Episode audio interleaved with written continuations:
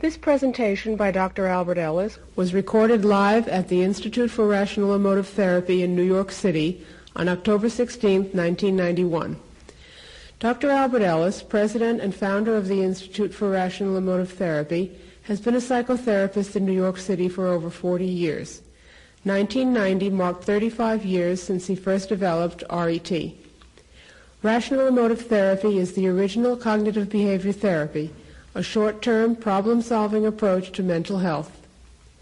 Dr. Ellis is perhaps the most well-known of modern psychologists, both because of his prolific production of books and articles and his iconoclastic approach to the challenges posed by modern life. The following lecture and demonstrations are based on techniques described in Dr. Ellis's formidable repertoire of writings, including how to stubbornly refuse to make yourself miserable about anything, yes anything, and the classic A New Guide to Rational Living. First, I'm going to define worry or its technical name, which is anxiety. We usually call it anxiety, but the public calls it worry. And it takes many different forms which you may or may not recognize in yourself. And the first is called ego worry or ego anxiety. People worry about their doing poorly and putting themselves down for it. And the poor, as I'll say in a little while, usually means not succeeding at what they want to succeed at and also not succeeding in their relationships. They worry much more about their relationships often than anything else. But ego worry or ego anxiety has many forms, such as anxiety itself and shame and shyness, which usually means scared shitless, and embarrassment and humiliation and insecurity feelings, it's often called, and I often call it self-downing, putting oneself down, inadequacy feelings, lack of confidence, withdrawal from things that you may fail at or may be rejected at, feelings of hurt very frequently have self-downing in them, and unassertiveness, again, the reason why people are unassertive usually is because they're afraid to fail and will put themselves down for failing. Procrastination very often stems from worry if I do this thing poorly or not perfectly, then I'm no damn good. And sometimes hostility is a cover up for worry, and when you're hostile, you're really worried underneath. You're first worried, anxious, and then to cover it up, sometimes you get hostile. And this form, ego anxiety, which is usually the most dramatic form of worry because you put you down and nobody presumably is more important to you than you, but actually the irony is the opposite because when you're worried, you're making other people and other things more important than you and saying, I personally as a human am no damn good when those other things go wrong or I make them wrong. And the core of most anxiety, one form of it, the main core of this form is, of ego anxiety, is self-downing. I must absolutely do well and be loved, adored, approved by other humans, especially significant others, meaning those that I think of as significant. And it's awful or horrible or scary to fail, to be rejected, to look foolish, to make a fool of myself, to even appear anxious. Not only to be anxious, but it adds another vector that if I appear anxious to other humans, that's terrible to speak poorly, etc., etc. Are a million of them. But normally they're involved with two main things, and one is performance. Performance anxiety is the issue, but the other thing is really a form, in a sense, of performance, and that is approval. But I really tell myself, or you tell yourself, because of course I'm not worried about any damn thing anymore, I'm rational, so we'll talk about you rather than me. You tell yourself that I not only have to perform well at school, at work, at sports, at you name it, but especially, again, at love. I have to win the approval, gain the approval, perform correctly to win the approval of other humans. So the big and most dramatic form of worry, and probably the most common form, is ego worry. Ego anxiety, performance anxiety, the dire need for approval, not just the wish or the want or the preference for performance and approval. Everybody has that. Every human who's in the least human would have that but the dire necessity to perform well and to perform well in human, especially love relationships. Then the second form, which I called years ago discomfort anxiety or discomfort worry, is not as dramatic, but it's very, very pervasive. And sometimes it takes the form of hostility that you are the people in whom I'm interested in, whose approval I really not only want but need, that you must treat me kindly, have to treat me fairly, must take care of me so that you'll give me exactly what I want, and not force me to do things that would provoke anxiety or worry or provoke, bring on any discomfort. So frequently it takes the form of hostility to others. But much of the time, because hostility to others is very dramatic, it results in such things as fights and feuds and wars and genocide. That's very dramatic. Even in the goddamn movies, it's very dramatic. Uh, but the other is less dramatic, but very, very, very prevalent and sometimes more prevalent, and that is the discomfort anxiety, which is sort of a synonym for low frustration tolerance, or it could easily be called self-pity. You pity yourself and worry in that way and tell yourself it's awful and I can stand it when I have hassles, when I'm in pain, when I get rejected again, not just in love, but in almost anything for a job or anything else, when I have uncertainty, I absolutely need certainty and order. When I'm in any kind of danger, whether it's real danger, physical danger, or danger again of failing, of rejection, and of course, in the last analysis, it's awful to die, to be dead. I should, of course, live forever now that I'm here. And another way of putting this, people not only worry about the roughness, the hardness, the hassles of the world, but they whine and scream that it's too damned hard and it shouldn't be as hard as it indubitably is. And uh, there's only some hardness allowed, a certain degree, a mild degree of hardness is allowed, but not more than that. But then to make things really rough, all these forms of worry, shame, humiliation, self-downing, ego anxiety, discomfort anxiety, etc., etc., etc., because there are many real forms of them. And don't think that if you have one, you can't also have the other. You can be worried about one, how well you do, two, how well those other bastards in the world do you in, and three, about the goddamn conditions, the world itself around you, the environment, the ecology, and everything else. So you can be talented and worry about all three. You have no trouble doing that. But then to make things infinitely worse, most humans, just about all of them, are born with a tendency to worry about worry.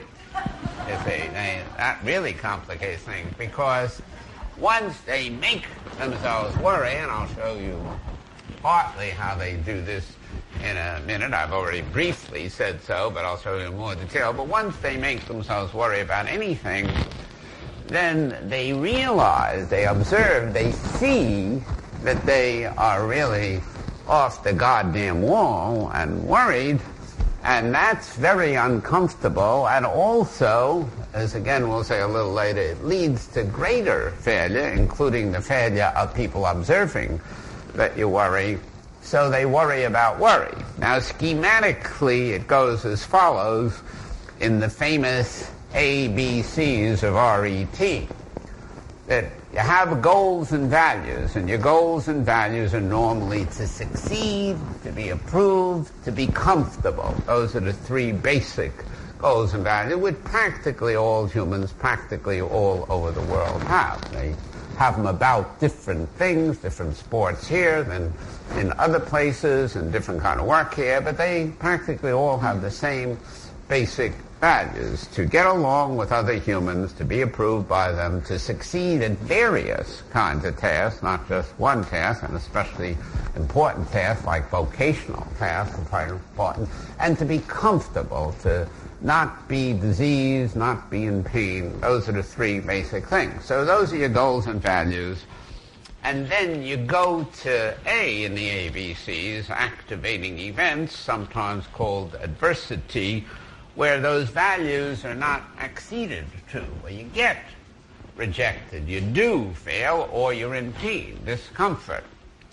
And then at C, consequence, you have a choice of making yourself feel appropriately sorry, regretful, frustrated, annoyed, which are negative feelings, but they're pretty good feelings because they send you back to A to change it, or if necessary, if you can't change it, to live with it. But you would feel sad and sorry and regretful if you failed, if you got rejected, if you were uncomfortable, if other people did you in. Those are all kinds of things that you don't want. They're against your goals and values. So at C, you have a choice of feeling appropriately sorry and sad or inappropriately horrified, terrified, worried, worried, worried, worried. And let's suppose that you pick C. Now, how do you pick C?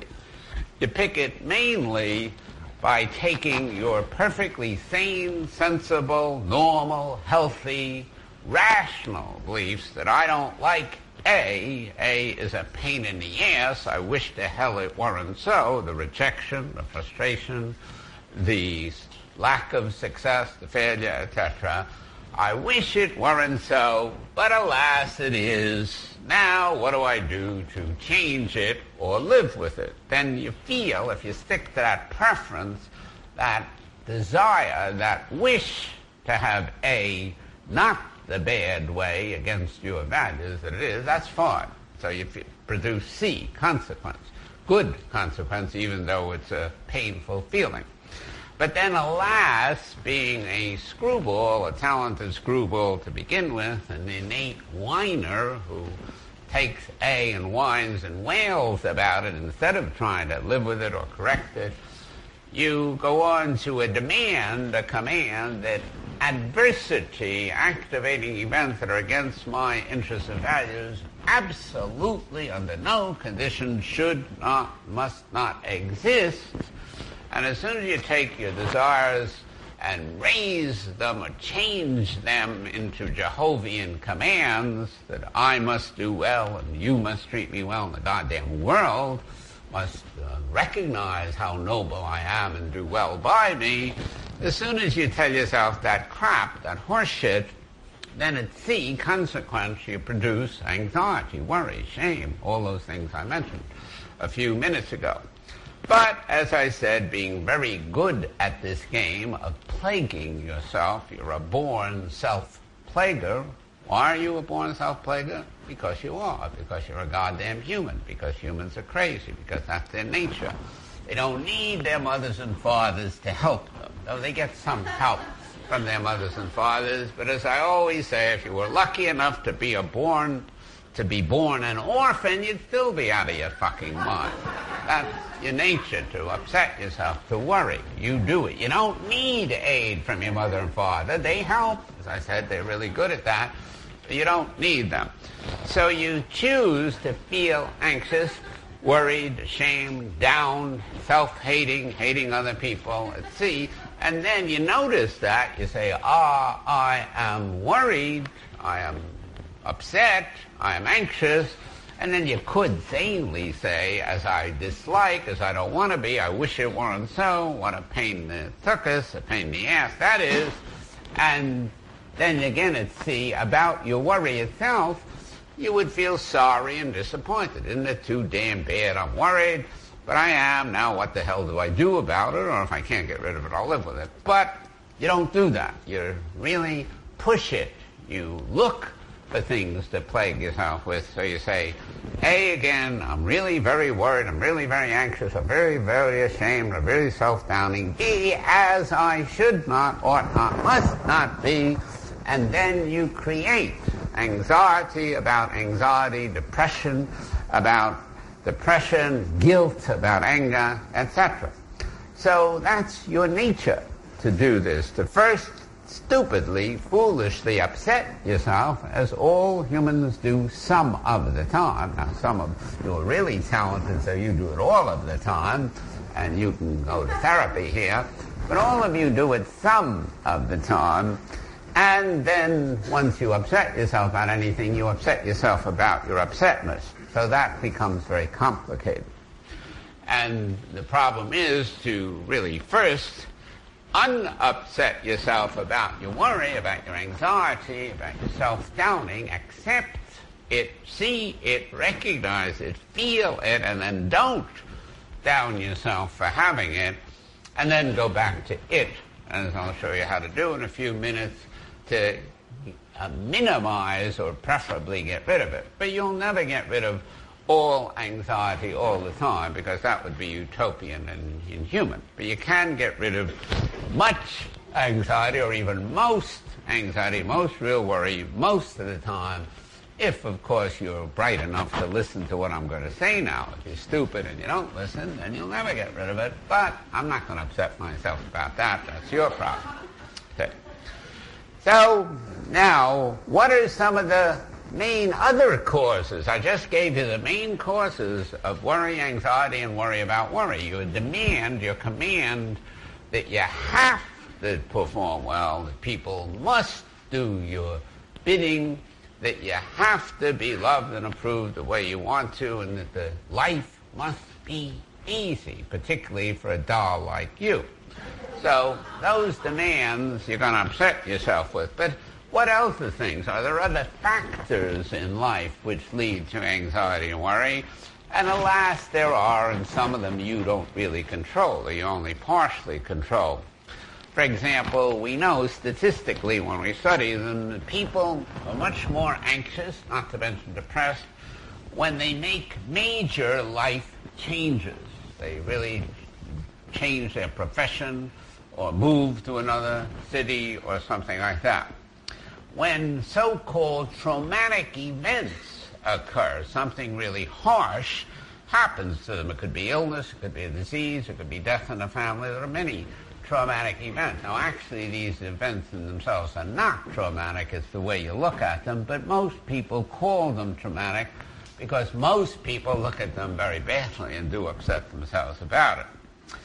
And the other thing that contributes to worry is the meanings you give to frustrations. The more frustrations you have, you'll probably worry more, but it's not really because of the frustrations. The meanings that you give to them, defining them as horrible and awful, when they're just, as usual, a pain in the ass, period. Lack of personal hardiness. Some people are raised and born hardier than others. So if you're vulnerable, if you're weak and unhardy, that will enhance your worry. Lack of leisure or too much leisure, which is really funny because if you have lack of leisure, then you're frantic and you have to run around, do all the things, don't have much time for yourself, so that increases worry. But if you have too much leisure, then you're not occupied with enough other things. So being a talented screwball, you sit back and worry, worry, worry, and consume most of your time of your leisure doing that, or a lot of it. Overloading of work frequently leads to anxiety. And again, it's not really the overloading, because first of all, you overloaded yourself, but it's the way you look at it. But many people, and most people, if they're overloaded at work, will start making themselves anxious the belief that you can't control events, or what Martin Seligman calls learned helplessness. He found years ago that even animals, when you take events out of their control and they see that certain bad things will keep happening to them, give up. They get learned, I'd say, self learn helplessness. But humans are more talented screwballs than animals, so they do it more. And even when they can control events, but they'd have to push their asses to do something hard to do so, they say, no, I can't. It's too much work. But as soon as you decide that utter, uh, outer events are beyond your control, you very frequently worry about it. And then sometimes you get to hopelessness it'll never be any good, or by the time I get what I want, I'll be dead, dead, dead, or homeless, or something like that. It's hopeless. Then you really start worrying. That's just another degree of the same thing. And a lack of commitment to anything that you're doing, just meandering through life without commitment, will again tend to let you increase worry all these things, once again, don't really make you worried, but most people, when they occur, do worry about them. So they are contributing factors. They're not really direct causes. Most people see them as direct causes. There was a traumatic event, and now naturally I'm worried, but really they always have to tell themselves, B, their belief system, something about the traumatic event. Now, the degree of self-doubting, especially worries, depends on the degree of stress in your life, what you are put upon to do by your family, by your wife or husband, by your children, by your boss, etc. There's all kinds of stresses and strains. And how you insist, command, that you have to conquer them. So the various degrees range from I have to do well, conquer, live with, and get along with these stresses. I have to do outstandingly well, which is much more so. I have to be perfect, do perfectly well. So just try that one on for size and you'll see how worried you are. I must have certainty. Everything in the world must be in perfect order the way I want it. And uh, some people stupidly say, I must be immortal. Give me a guarantee of immortality or else I won't play in this goddamn ball game. And since they can't get that guarantee, it may exist, but there's no guarantee, they get very worried. So worry is rather complicated. Worry, anxiety, it's often called stress today, but the stress means one, there are stressors in my life, and they do exist, and then the stress that I feel about them is really another name for worry or anxiety. Now, worry, of course, or you wouldn't be here today, has different disadvantages. It I'll show you in a minute it also has some advantages, but it has many disadvantages. And one is that you just feel rotten when you're anxious, not just concerned, but anxious, then you usually feel upset and rotten. And then you work inefficiently, which is one of the great ironies of life, because most people worry, especially about a job they're going to do or a test they're going to take, in order to do better. But the more they worry and say, I must do it well, I must do it well, I must get an A, I must get 100%, then you get inefficient because you're not really focusing on the subject, what you're doing, the matter, the test, the job. You're focusing on, will I succeed? I have to succeed. And then that distracts you. So anxiety, worry is one of the greatest distractors of life. Another disadvantage is the one I sort of hinted at before. The, it is very often, not always, visible to others. So they see that you're worried, and especially at a job interview or an interview for any kind of thing, getting into school, people don't favor that kind of thing. We don't think that anxious, worried people are great candidates for getting in school or getting a job or even loving them, marrying them, etc. So that's a disadvantage. And then statistics show that there's a fairly high correlation between anxiety, worry, and various so-called psychosomatic illnesses.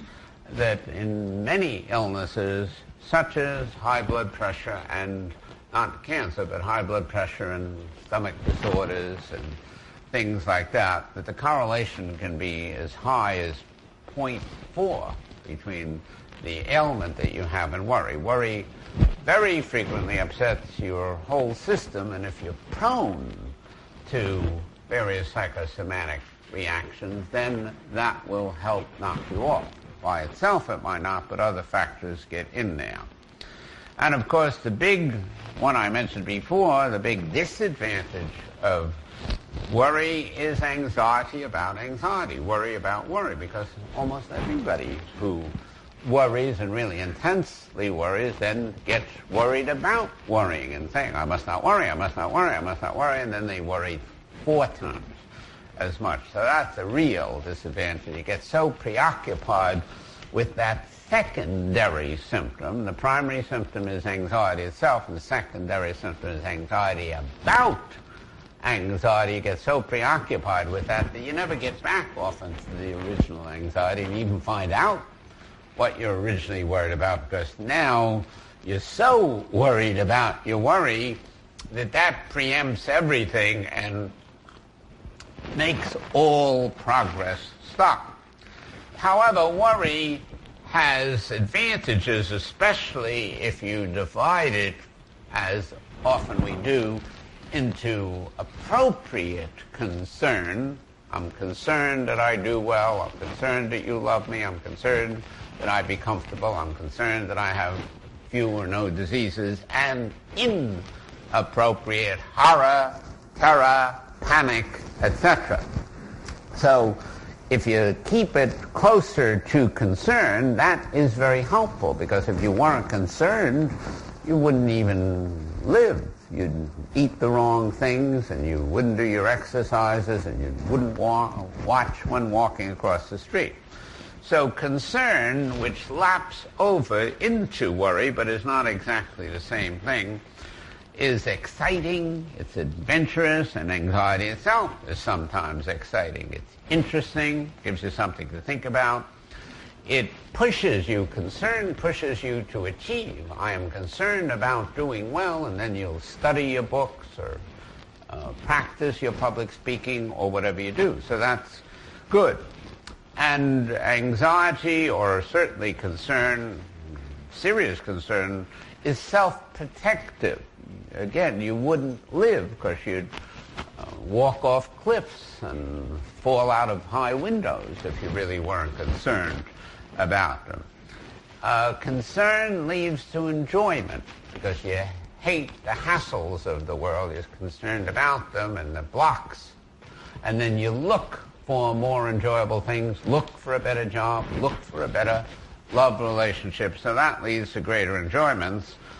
And sometimes, if you're just concerned and not really terribly anxious, it leads to greater health, as we now witness in our concern in the last 10 years about the proper foods, the proper exercise, and other health hazards. We are concerned about them, and I think we're doing more about them today than we did 10 and 20 years ago. And also, of course, concern helps society because you're not only concerned about yourself, but you're concerned about your family, you're concerned about your friends, and in the last analysis, or even first analysis, you're concerned about other people. You don't want to do anything which really harms others because you don't want to be harmed. So concern has enormous advantages, and even when it laps over into over concern, anxiety, don't think that it's completely deadly. people always ask me, well, why is the goddamn human race so over-concerned, so anxious? Because it doesn't do that much good, and it has great disadvantages. And the answer is probably that in caveman and cavewoman days, you had to be very, very concerned, practically anxious, because you had great hazards such as lions and tigers and fire and other humans to fight with. And consequently, unless you were on the key be very, very concerned about it and practically watching every second, because humans, don't forget, are thin-skinned animals, you probably wouldn't have survived. So anxiety may have helped humans to survive in the old days, and we still preserve it. It doesn't easily go down, and it would be nice if we got it only into appropriate concern, but it overlaps with inappropriate over concern. And uh, evolution, nature, doesn't give a shit for the happiness of humans, just for their preservation. Evolution is oriented toward preserving the human race, not necessarily making it happy. So consequently, over concern, anxiety, even terror, even horror may be inbuilt into the human race. It's very easy for us to tap into it, even though today with uh, police force, presumably a police force in New York City, and with other safety factors around, we have insurance, for example, today against the house burning down, and we live in houses that uh, are not subject to rain and uh, even earthquakes very easily. They can survive. So there's less reason for utter safety than there was thousands and thousands of years ago. But we still better be very concerned, especially when a lot of humans live together, because then they have to cope with other humans. But to get back to this main psychological causes of anxiety, worry, terror, fright, etc. The usual thing is first the need to succeed, to be outstanding, to be great, to be perfect, etc. Then the very, very usual one, and probably again made the human race survive, is the need for approval because humans are gregarious animals, and if they just live by themselves or with one or two others, as a few animals do, the, uh, they don't all birds don't go in flocks, and all animals aren't in great groups. Some of them are. Uh, so the need for approval probably stems from the gregariousness of humans, but it gets escalated to the horror of disapproval and the dire necessity for status, wealth, sex, a mate, romantic love, etc. So you take anything that's good, like gregariousness, getting along socially with others and mating, those are good things, and you make them into dire necessities, that's what RET says is the essence of what we call neurotic disturbance, taking almost any preference, goal, value, desire, practically all of which are okay if they're just in that range, and saying, because I like it, it has to, has to be, or because I dislike it, it must never, never exist. Now, as soon as you say that, you get into trouble. And then the next thing, which is reasonably common in, I think, all social groups, is the dire need for fairness and justice. That in your original family, you need, you think, justice and fairness, and then among your peers, your mate, your children, you, even your acquaintances, most people take the desire for justice and fairness, which helps humans survive again, very much so, and they make it into a dire necessity. And then in low frustration tolerance, where you have to have the surroundings, the condition, the environment good, you have that in your original family where you start demanding it, and I think that little kids started early in life. At one or two, they whine and scream that they must get their way, and then they, a little later on, they get ego. But originally, it's probably low frustration tolerance, and then you have low frustration tolerance or discomfort, anxiety at school, at work, in, with your various interests and hobbies, sports, creative ideas that you may have, music, art, science, and uh, of course with social ills you have it. There must not be pollution. There must not be corruption. There must not be anti-consumerism, too high prices. So again, it's all good as long as you're within the realm of, of desire and wish and preference, but as soon as you say, because it's good, I must, must, must, must have it, then you start getting worried because one, there's always a chance you won't have it, no matter how much you say you must have it, and even when you do have it, and that's the real horror, or I say the real disadvantage of worry, even when you have what you say you must have, you worry, will I have it tomorrow? Will I do well tomorrow? Will I be loved tomorrow? And the answer is, who the hell knows? You never do know whether you're going to be loved tomorrow. There's no guarantees and what we call neurosis or most emotional disturbance is inventing guarantees and then saying that you must get them. Well, lots of luck on that stupidity. See. Now, what do you do? Most of this talk, I've outlined what worry is, but most of it will still be on what to do about it.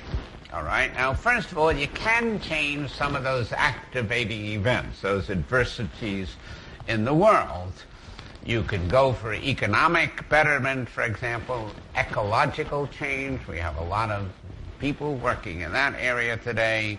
You can move to a new neighborhood or a new job when things are rotten. You can sometimes get rid of bad things by marrying, but sometimes you bring on more bad things, which is unfortunate. Or sometimes you get rid of bad things by divorcing. Sometimes that's a happier way of getting rid of them. Going away to school, you can change those activating events. Vacations will temporarily change them, but then unfortunately you have to come back to the goddamn hassle. Simplifying your life, the things you do will often help you. Getting more structure, figuring out how to plot and scheme your life and plan it. Sometimes taking time out in vacations is one way, but you can take time out without vacation, just temporarily. You can take weekends off, you can take a few hours off or a day off to break up the stressors of your life, the things you'd better do to get along in life, and that includes work and relating to others and all kinds of stressors, into smaller pieces because many people worry because they have to do too many things at once. So sometimes by breaking them up into smaller pieces. One good way to worry less, but people won't take it most of the time at the A's of life, the activating events, is to just accept the fact that you're going to often have mediocre solutions to them and then you just accept that, and that will help you live with them. Plan things beforehand, the things that you do, and then presumably you worry a little less later. Don't again try too much. Then there are many kinds of problem solving.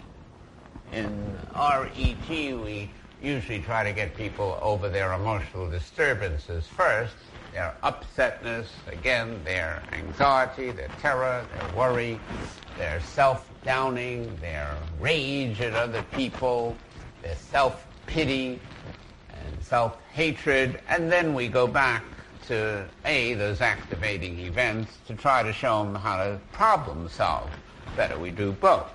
But you in your own life, when you have real hassles at activating events, adversities in your life, they usually are at work or in school or in family or wherever they are, even in sports.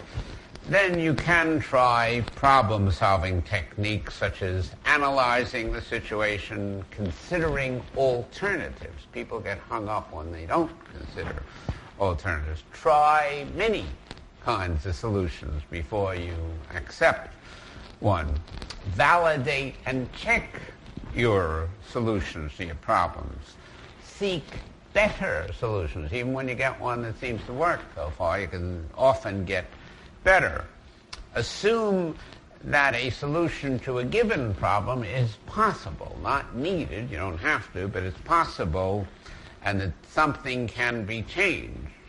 So you can do many things such as these to problem solve, and that again largely makes activating events in your life, stressors, better. Doesn't make them completely better, but better. But you can do that kind of thing.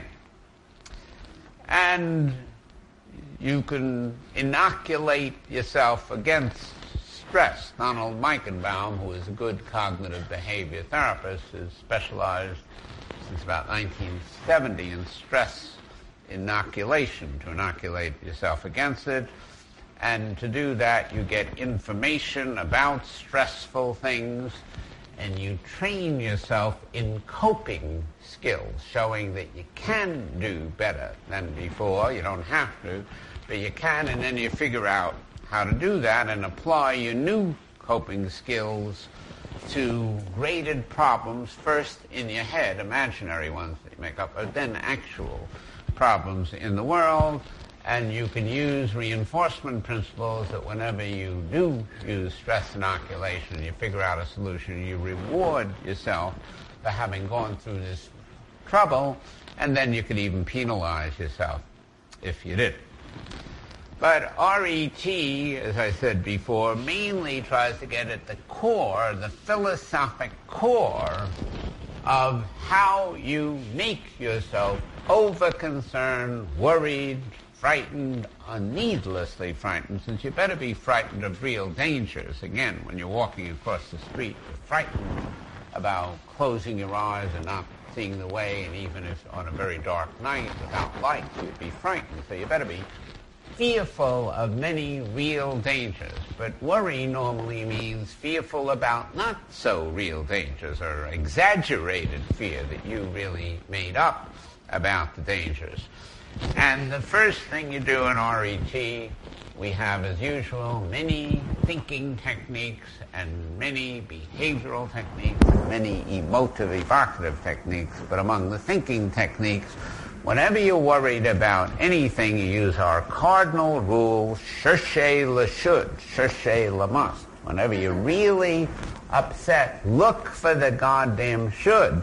Look for the must such as before, I have to do well, I must, I must, I must, I must be approved by others. People have got to treat me nicely and fairly and nobly, and conditions must be exactly the way I want them to be, demand them to be, and never be against them. So you look for those musts, and I defy you to find any real inappropriate worry or horror or terror that doesn't have those musts in them. Maybe there is such one, but I've never found it. And if you come, as many of you have, to my Friday night workshops, I think you see that whoever volunteers on Friday, I show them right away their musts, because you can figure them out. If you look for them and assume that whenever you're really panic, you're really terrified, you're really off the goddamn wall, that you are consciously or unconsciously sneaking in a amongst. So you find it and rip it up, and you go to what we call the derivatives of the must, which is first awfulizing because I have to do well and you must treat me nobly and kindly and conditions have got to be the way I want it. It's awful, terrible, and horrible if I don't. And you rip those up and you see, if you really think about them, that awful and horrible and terrible are definitions. You make them up. There are many very, very bad things in the world, meaning against your goals, against your values, against your interests. But none of them are really awful, even the very bad ones, because awful normally means completely, totally, 100% bad, which just about nothing ever is more than bad, 110% bad, which you wouldn't think anybody would believe in, but the whole world believes in 110% badness when they define something as awful, and better than it must be. It's 82% bad, and it must only be 80% bad, therefore it's awful. So you face the fact that you create the awfulizing. You don't create the badness in the world. Uh, there are many other people who are great at creating badness for you. Some of your close relatives, for example, and some of your best friends. They're very good at creating badness. But you awfulize about the badness, and along with the awfulizing, you say, because it's so damn bad as it must not be, I can't bear it. I can't stand it. I can't tolerate it. And that's arrant horseshit because I can't bear it means one, I'll die of it. And very few of you will die at losing at ping pong. And you will be able to stand it. Some people do kill themselves, commit suicide because they lost a ping pong game or anything else. Very few of you will die of lack of love. Somebody, you love somebody madly because you have poor taste, of course, and love them madly, and then they don't love you in return. Well, I haven't found a single person who died of that, but uh, some screwballs kill themselves because they say, I can't stand it, I can't bear it, instead of I don't like it, but if I stop telling myself this crap, this horseshit that I can't stand it, then I get back to there are almost always, I won't say always, alternative solutions. Because if you love X, believe it or not, you can also love Y or Z. Uh, X is stupid enough not to love you back. And whatever your goal is, whether it's work or play or anything, you can find alternatives, and I can't stand it means nothing in the whole world but this X will satisfy me. Well, that's a stupid definition in your head.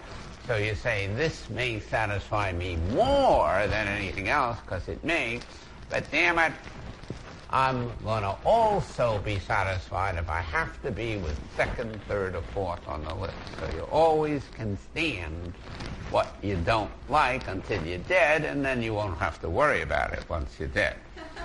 And then the biggie, of course, is because I'm not doing as well as I must, and I'm not being as loved and adored and approved as I should absolutely be, I am no damn good. I am a turd for acting turdily as I must not act.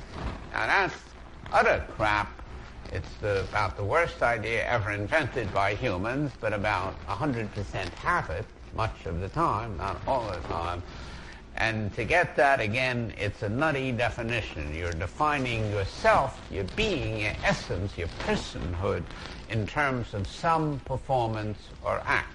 And no matter how poorly you do at your acts and performances, and all of us will very definitely do very poorly at times, not all the time, the fact is that you are not what you do, and you better never define yourself in terms of your performance. Because again, as I said before, even if you're doing remarkably well, then you say, oh, that makes me a good person, which is stupid of you, but you say that. But then you start worrying, yes, but next time when I do poorly, back to shithood go on. So that isn't going to work at all. So you only define yourself in terms of things that cannot be disputed easily, such as your existence. You say, I'm okay because I'm alive and kicking, and once I'm dead, maybe I'll be a shit then, but I won't worry about it now because I'll be dead. Or a much better solution, which we're almost the only therapy that really teaches, if you're really wise, and you read all my books just to show how wise you are, then you will not rate yourself, your essence, your being, your totality at all, and you only rate what you do, because everything you do either aids your goals and values and desires or sabotages it. When you have a good public interview, a good interview for a job, for example, that aids you getting a job. When you have a bad interview and you spit in the eye of the interviewer, that doesn't help you get the job. So all your acts and deeds, practically every single one, can be giving a rating from zero to, let us say, 100, not 101 or 110. But you are not your acts, and you are not rateable. There's no way You can say, I am good or I am bad. I do good or bad things. I am a human. I'm alive. I think I'm human. I'm not a werewolf, so I'm probably a human. But I do many good, bad, and indifferent things, so I'll rate them and them alone and never say, never, never say, I am a good person or I am a bad person. That would be the elegant solution. But if you're not bright enough to get that, then you go to the lesser one, the pragmatic one. I'm okay because I'm alive and kicking because I choose to be okay. That'll work. Not very good philosophically, but it'll work. It's not good philosophically because somebody else could come along and say, I think you're a shit because you're alive and kicking, and you can't prove that you're not, and he can't prove you are, so then you're in trouble. So it's wise you just stick to I'm not okay and I'm not not okay. I just exist. Now, what the fuck do I do to enjoy myself? Then you wouldn't be any trouble. But the must, again, leads to another big thing, which uh, Alfred Korzybski, whose lecture, I'm going to give a lecture on him in November, the memorial lecture, he was a great engineer and philosopher. He pointed out, among others, and he especially pointed out that as soon as you say, I must do well, or I must be loved, or I must have comfort or something, that's a very great overgeneralization because what you really mean is I must at all times, under all conditions, do this. And now that I failed, then you stupidly say, I'll always fail and never succeed. You wouldn't think any human would think that crookedly, but about 102% do very often. So we say dispute it. The disputing, the scientific method. Prove that I'll always fail. Now that I've failed several times. You can't. There's no way. Prove that I'll never get the person I love or anybody that I really love. You can't. So whenever you get a must, a should, an ought, an awfulize, an I can't stand it, a self-rating I am good or no good, or an allness or neverness, then use your head, use your logic and your realism and the scientific method of alternative seeking, look for other alternatives, dispute it, question it, challenge it actively over and over until you pretty much give it up. Now, you'll sneak it back because you are naturally a fallible, fucked up human. That's your nature. Unfortunately, you not only had a mother and father to help you be this way, but they gave you genes. And we know how crazy they were to begin with, so we know you have no chance of being sane, such as maybe I now am. Very little chance of that. So, therefore, you keep looking for your nutty, irrational, meaning self-defeating beliefs, and you go over them and dispute them and challenge them and think about them. Use your head not to upset yourself, which you're largely using it for today, but to unupset yourself, unupset yourself a few million times, and then after a while this crap falls apart and you rarely, I won't say never, upset yourself and make yourself really terrified, really horrified. Again, you just do it occasionally. So you dispute, dispute, dispute, and when you dispute that I must do well, you say, why must I? And the answer is always, I don't have to. Or why must people love a doll like me? And the answer is, there's no goddamn reason why they must. If they had to, they'd have to, but they obviously don't. They just have poor taste again, so they don't love me. Too bad. Then you get to E, an effective new philosophy that yes, I didn't do so hot this time, as I don't have to, and yes, I didn't get the love of this person now, as again, I need not get. And yes, the world is uncomfortable, as alas, it's going to be, and I don't have to have it thoroughly comfortable. So you get a new philosophy which you keep going over till you sink it in. And one way you sink it in is you write out coping statements, E, effective new philosophy, and you go over them and think about them many times I never have to do well, but it would be preferable. I can cope with stressors and adversities in the environment, and usually, though not always, do well. I never need absolutely under all conditions what I want. I will always, to some degree, fall on my face, be rejected, do stupid things because I'm a fallible human and there's no way I'm ever going to be perfect and infallible. So you write down these coping statements and go over them about four and a half million times till you start believing them. Then another thing you can do, another thinking technique is called modeling, where you look for people who are not that worried, even under adverse circumstances. You won't, you'll have a hard time finding some of them, but you can find people that you know or people that you read about in biographies who really had a lot of grim things, stressors happen to them and they still weren't upset about them. And you model yourself. You see how they did it and you model yourself after them, which you can do. Then another thinking cognitive technique is reframing, where you take the bad things in your life that you use to create anxiety and horror about, and you see them, look at them in a different light, and you see that the stressors in your life, the bad activating events, are frequently very interesting and exciting, something to cope with. And they give you a challenge of overcoming them if you stop whining and screaming about them. And they almost all have some good point, because no matter how stressful or even bad a thing is, you can learn by it and find some good aspects of it so you look for them.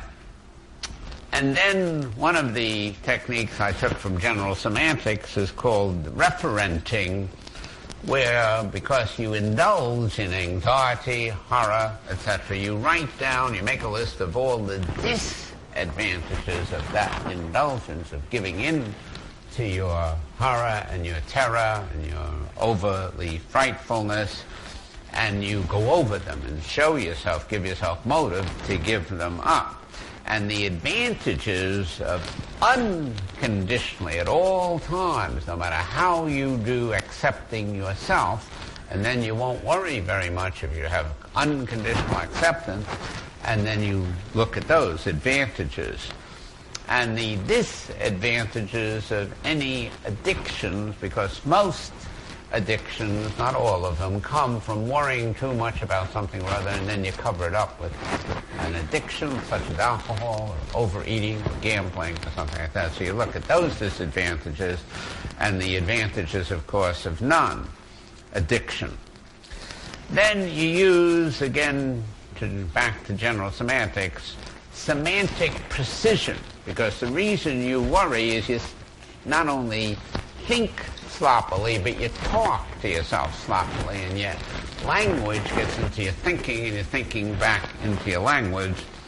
So whenever you find yourself saying, when you're upset, and you will look for it, you will find that I should do well, change it, I preferably should, or I had better do well, but I never have to, or I absolutely need to be loved, approved, adored, change that to I'd like it, but it's not a necessity. And I'll never succeed now that I have failed several times. Change that to I find it difficult to succeed, because that's my evidence shows me, but there's no evidence that I never will. Then one of the things we recommend all the time, since I found it works for our therapy clients so well when I first started to do RET, Rational Emotive Therapy, in 1955. I had pamphlets which I wrote for professional purposes and gave them to my clients, and they read them and they got better faster and more intensively. So now we have a whole slew of books, pamphlets, cassettes, audiovisual cassettes, etc., So find some good books, naturally our books and pamphlets, but other people's too. There are a few others who copy us, so they're pretty good too.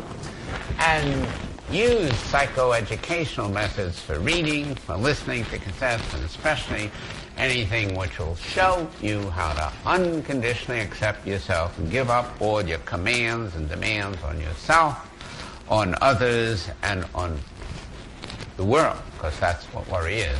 I demand that I do well, I demand that you treat me well, and I demand that the world give me what I want. And those are the things you damn well better give up. And the other technique we found out many years ago that does well is teaching others. Use the methods that you learn here or that you learn on yourself and try various methods yourself. Some will work better than others. And if you start teaching these to other people, then you sink them into your own head. So learn some good, effective, planning, structured, rational, self-helping techniques that you find are good for you in giving up your overwhelming and overweening anxiety and use them with others.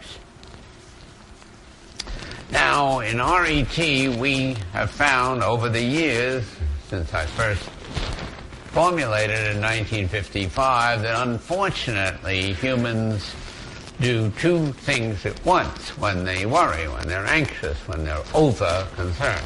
And one is what I've been telling you so far, and that is that they foolishly and stupidly, they really foolishly and stupidly uh, upset themselves needlessly with their demands and commands. So they do that all the time.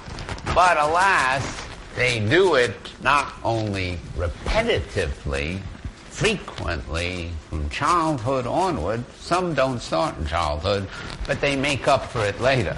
They start in adolescence or adulthood and they continue forever. Once you start worrying about something, unless you use them, the methods I'm talking about, you keep it up forever. So you practice and practice it. But they do it very powerfully, very vigorously, very strongly. So they have what we call hot cognitions, not merely descriptive or cool or warm cognitions, but I very strongly and powerfully over and over must do well, must be approved, must have comfort and ease. And therefore, when you use these techniques I've been talking about, you better actively and powerfully use them because you can easily tell yourself, as so many of our clients here at first do, yes, I guess I don't have to do that well and be that approved. I'll live and be happy if I don't. But underneath they're saying, but I really should and that wins out. So whenever you're using a sensible, rational technique and it's not working, look for the fact that you're probably using it lightly, very, very lightly, not vigorously, and fight it very, very forcefully, vehemently. And some of the techniques you use to fight it is, first of all, to acknowledge your anxiety. And no nonsense about it, because innumerable people are really very anxious, and they say, who, me, anxious? Or again, they drink the alcohol, take the drugs, and then they cover it up. Even decent medication like Xanax can cover up anxiety and stop people from seeing that they're anxious as they are. So first you acknowledge that you really are over concerned, not really concerned, and don't kid yourself, oh yes, I'm just concerned, sensibly concerned about that. And you distinguish your inappropriate feelings, your horror, your terror, your panic, from your appropriate ones of sorrow, disappointment, regret when things go wrong. And emotively, you work especially on what I said before, and you work very strongly to always, always accept you, not what you do, but you, the doer, whether or not you perform well, whether or not anybody loves you, whether or not the goddamn world is very unfair and uncomfortable to you. So the big thing is self-acceptance is the most powerful tool because if you really thoroughly accepted you, that would help you also accept reality and the world around you. Because one of the reasons you don't accept reality, and a strong reason, is if that I'm not capable enough of dealing with real dreadful things that happen. While self-acceptance says I never like really bad things that happen, and I'm not going to be deliriously happy about them, but I can accept them, I can often change them, and I never, never have to blame myself, even when I did these bad things actively, I created them. I'll blame what I did, never me for doing it. So the most powerful emotive tool is unconditional at all times acceptance of you no matter what you do. then one of our other techniques that was invented by Maxie Maultsby years ago, but we do it very, very a little more dramatically than Maxie it. He's a rational psychiatrist. Is rational emotive imagery, where you imagine not good things happen. You see, on the coping statements, you make up good things. I can do it. Or the world's not as bad as it is, and that helps you get along in a world that often is pretty bad. But in rational emotive imagery, you do the opposite. You imagine some of the worst failures that could happen to you, some of the worst discomforts, other people treating you very unfairly and unjustly, and you let yourself feel very, very upset. If you really imagine this vividly happening, you'll feel very, very upset, and then you'll be able to change, work on your feeling of upsetness. No matter what it is, you can change it to the appropriate feeling of sorrow, regret, frustration, and annoyance, because we don't want you to feel happy when you imagine dreadful things happening. But no matter what it is, you can make yourself feel very sorry and regretful. So when you imagine that you're failing, for example, because that's the people, the thing that people most imagine, failing sexually, failing in love, failing at work, whatever it is, you really get in touch with the horror of it all, which you'll first tend to experience, and then make yourself change that, force yourself, which you can do, to change that to, again, sadness, sorrow, disappointment, regret. And how do you do it? The answer is by changing what you're telling yourself. Because I've got hundreds and hundreds of people to use this technique, and I do it at this Friday night workshop that I do here on Friday. And I don't tell them how to do it, I, because you can do it without really being told how. But if you really work to change your feeling from an inappropriate horror to an appropriate concern and frustration and annoyance, the only way you usually can do it, I don't haven't found any other way, is to change your thinking. And once you stop telling yourself, oh my God, look, that's happening, you're envisioning it, and isn't that terrible and awful and horrible, and I can't stand it, and instead you tell yourself, shit, it really is happening, and I absolutely don't like it, but I can stand that it's not the end of the world. Bad things will happen with it, but I can either change them or accept them then you will automatically, you can try and feel sorry and disappointed rather than upset. But you have to do this technique. You don't have to, but you better do it about 20 or 30 days in a row until you get so practiced at changing your horrible feeling, your terrible feeling, your panic feeling to that of concern and sorrow and regret that after a while you automatically start thinking of that thing, or it actually occurs, because you might be thinking of giving a rotten speech or handing in a terrible paper to your teacher or your boss or something like that. You really feel horrified and panicked about it, but after you imagine it a while, you won't feel horrified because you're training yourself to feel just sorry and disappointed. And then you, it'll actually happen in practice sometimes. Your boss or your teacher or somebody else will criticize your performance alive in vivo, and then you're able to feel sorry and disappointed. But the main thing is you really feel terribly upset, implode your feeling when you imagine this first thing happening, and then work your head off to change the feeling to an appropriate one, because there are always appropriate feelings no matter what happens. And then the other thing, which I invented years ago, we've used around here for many years, and I've just been giving it to my groups. I have five therapy groups every week, so we're inflicting it on them again as we do every year or so, is my famous shame attacking exercises. And that's particularly good for people who put themselves down or worry about disapproval of others.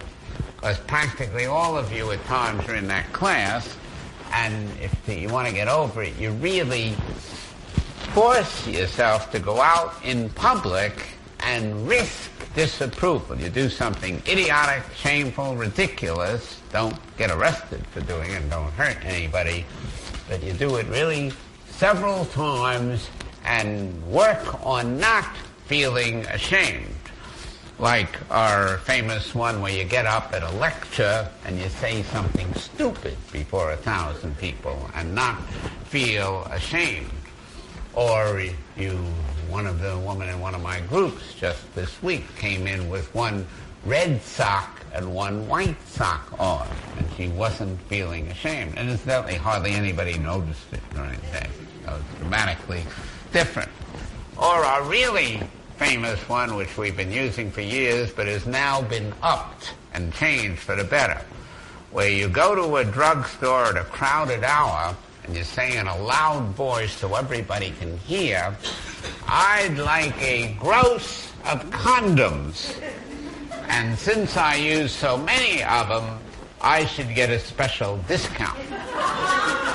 But now, one of our therapists, we give this to our therapists to do so they can inflict it better on others.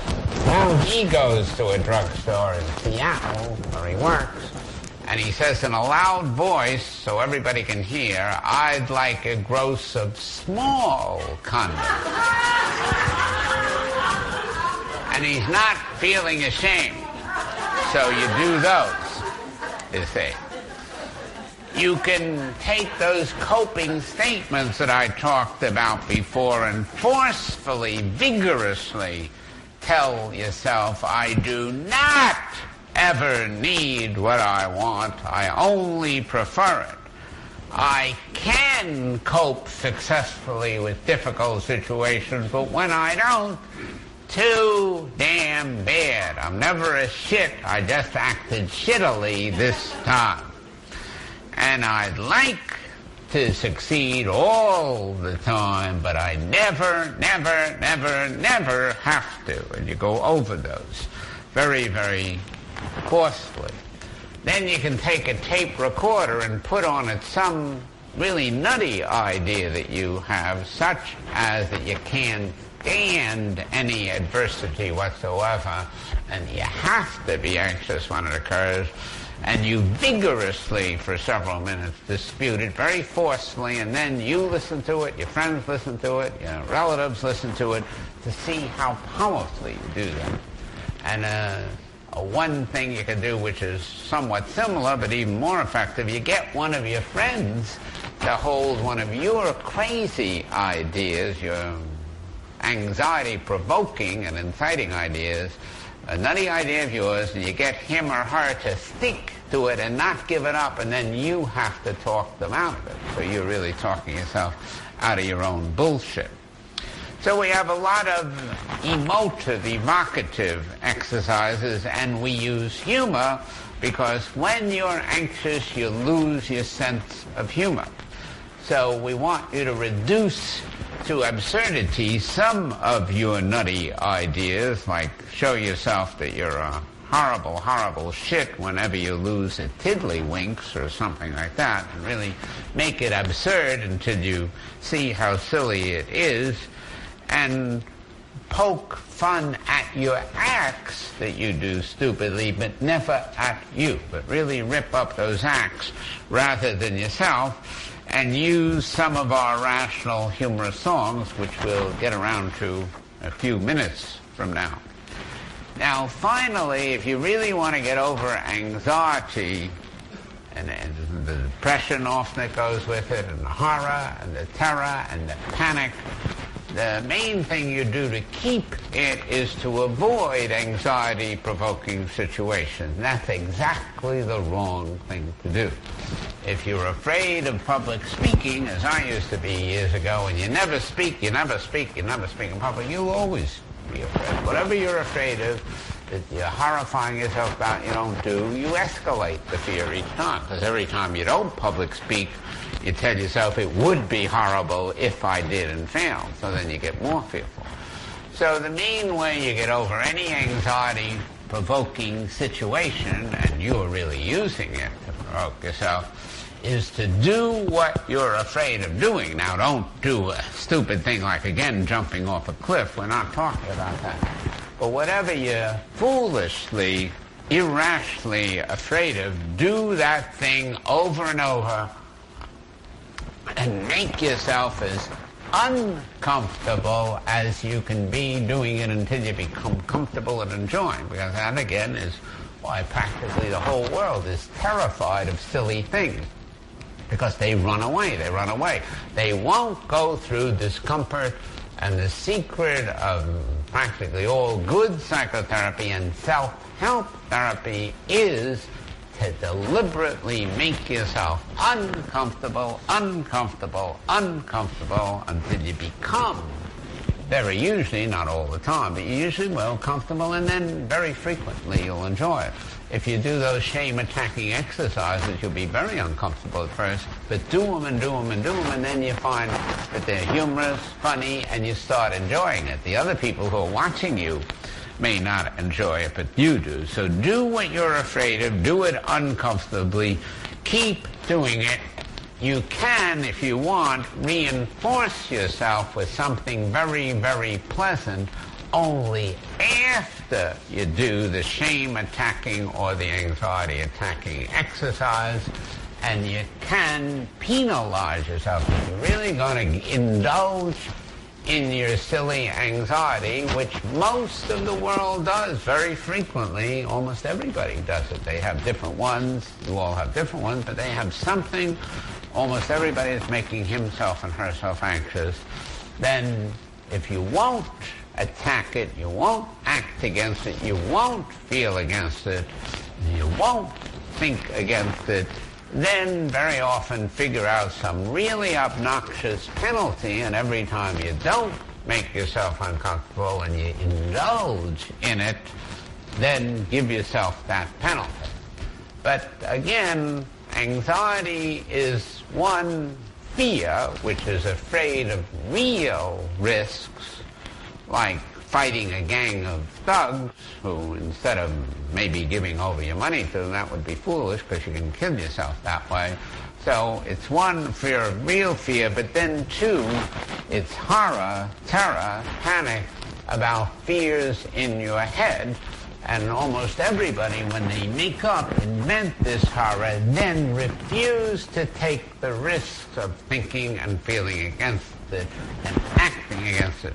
So take some of your worst phobias, your worst anxiety, your worst fears, and force yourself to take risks. And again, don't jump out of windows, not that kind of risk, but force yourself to take emotional and behavioral and psychological risk. And the more you risk, the less, less, less fear I can't guarantee you're going to have but go try it and see.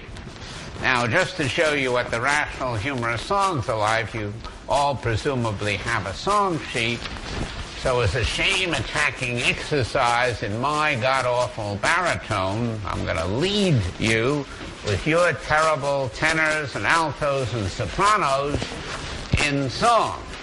So we'll just sing a few of them. And first, the second one on page one which says rational humorous songs at the top, perfect rationality, which is against perfection. So I'm going to start you off, and then you're going to join right in. Okay, ready, go. Something the world must have a right direction, and so do I, and so do I. Something that with the slightest imperfection they can't get by, and so do I.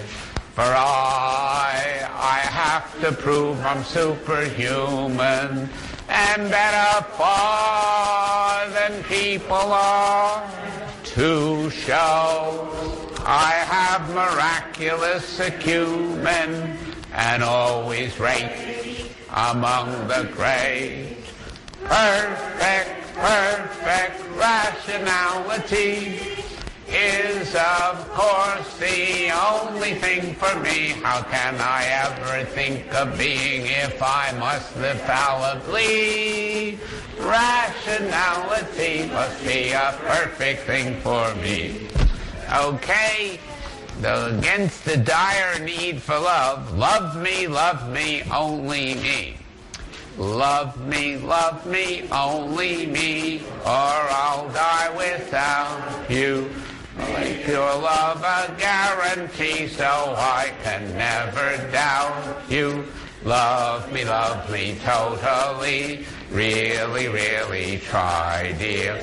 But if you demand love too, I'll hate you till I die, dear. Love me, love me all the time, thoroughly and wholly. Life turns into slushy slime, unless you love me solely.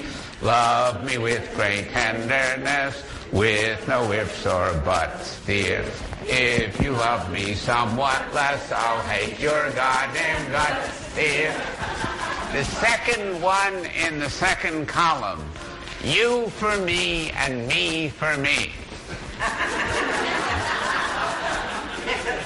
Picture you upon my knee, just you for me and me for me, and then you'll see how happy I will be, Though you beseech me, you never will reach me, for I am autistic as any real mystic, and only relate to myself with the great to-do. If you dare to try to care, you'll see my caring soon will wear. For I can pair and make our sharing fair. If you want a family, we'll both agree you'll baby me. Then you'll see how happy I will be. I'm just wild about worry. Oh, I'm just wild about worry, and worry's wild about me. We're quite a twosome to make like gruesome and filled with anxiety. Oh, worry's anguish I curry and look for its guarantee. Oh, I'm just wild about worry, and worry's wild about, never mild about, most beguiled about me.